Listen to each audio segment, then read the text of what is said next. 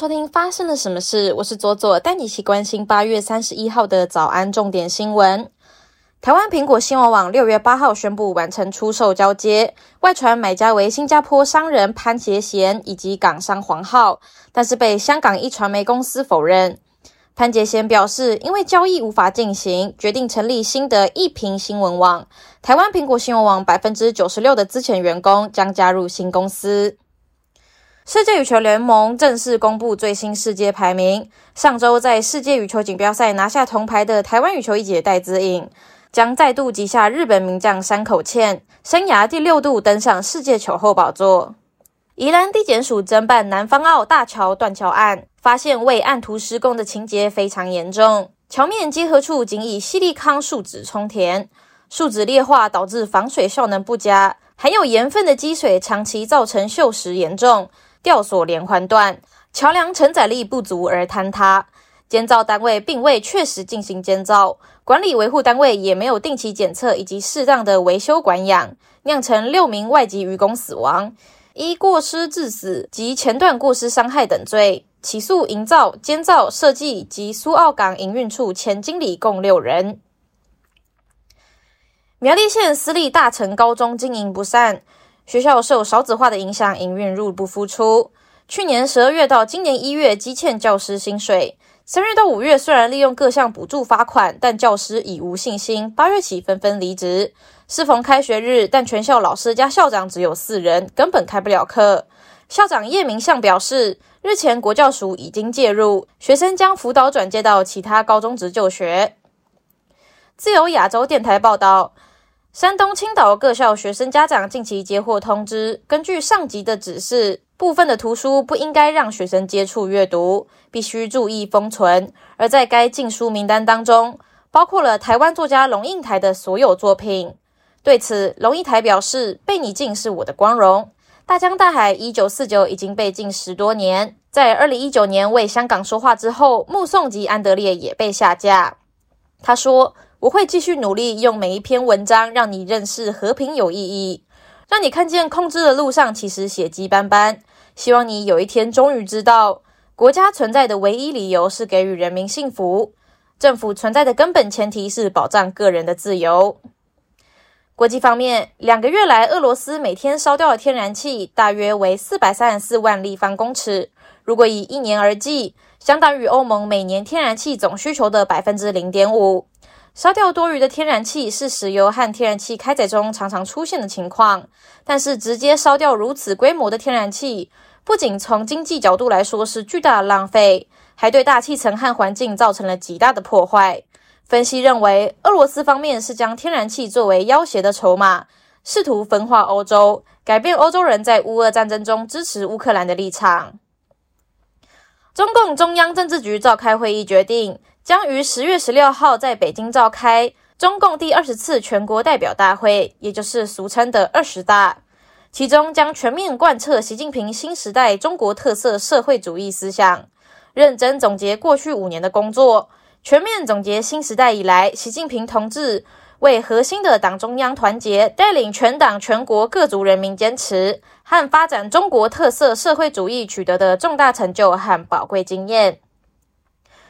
巴西官员称，该国一个与世隔绝的原住民部落最后一人已经去世。该男子的本名不为人知，通常被称为“洞人”。年龄约六十岁的他被认为是自然死亡，其遗体于八月二十三日在他的草屋外的吊床上被发现。这名男子生前生活在朗多尼亚州的原住民保留地，是当地一个原住民部落唯一的成员。据信，早在1970年代，他所在的部落大多数人被想要扩大土地的农场主杀害。1995年，他所在的部落的六名剩余成员遭到非法矿工的袭击后身亡，他成为唯一的幸存者。接下来，我们来聊聊今天的发生了什么事。今天来聊的是巴基斯坦的洪灾，截至到8月30日为止哦。大雨和洪水已经造成了至少一千一百三十六人的死亡，其中包括了三百八十六名儿童，还有一千三百六十四人受伤。官方表示，哦，全巴基斯坦有三分之一的土地被洪水淹没，政府甚至没有办法找到足够的旱地来抽水救灾，有高达上百万人流离失所。巴基斯坦的总理谢里夫也呼吁国际要提供援助。这一场严重的灾难已经让巴基斯坦全国百分之十五的人口，大约三千三百万人受害。与此同时哦，国际间的气候灾难援助也在议论：当开发中的国家饱受极端气候之苦的时候，已开发的先进国家是不是有道德义务，应该要赔偿这些受害国呢？巴基斯坦在今年六月以来哦，就深受暴雨、跟洪患还有土石流灾情之苦。他们的气候变迁部长瑞曼就形容哦，巴基斯坦正在面临一场史诗级的人道主义灾难。联合国驻巴基斯坦人道主义协调员哈奈斯也无奈地表示哦，这是一个气候变迁的灾难性后果，也呼吁国际要共同分担责任。但不仅是巴基斯坦，许多开发中跟已开发的国家都在这个夏季饱受极端气候之苦。欧洲的热浪、非洲与中国的干旱，还有南韩的水灾等等。但是，相比有钱的开发国家，开发中的贫穷国家往往更缺少资源与资金来修复极端气候所带来的损害，包括如何补助受害者、如何重建社区，以及未来应对极端气候的设施还有计划。由这个议题衍生的问题也是哦，当极端气候造成难以修复甚至是不可逆转的伤害的时候。开发中的国家只能默默承担吗？而碳排放的大国们，当大家在享受经济红利，却也同时伤害地球的时候，难道就不需要负上任何责任跟赔偿吗？事实上，类似的讨论在近十年来已经越来越多。开发中的国家要求已开发国家赔偿气候变迁为他们带来的损失，包含了像是热浪、洪水、干旱，还有海平面上升等等。而被点名的富有碳排大国们，分别是美国、德国、英国和日本等等。早在二零一五年，在巴黎举行的联合国气候变化大会上面，已开发国家已经同意而且承认哦，解决气候变迁造成的影响。但是他们也指出，巴黎协议并不涉及任何提供赔偿和责任的依据。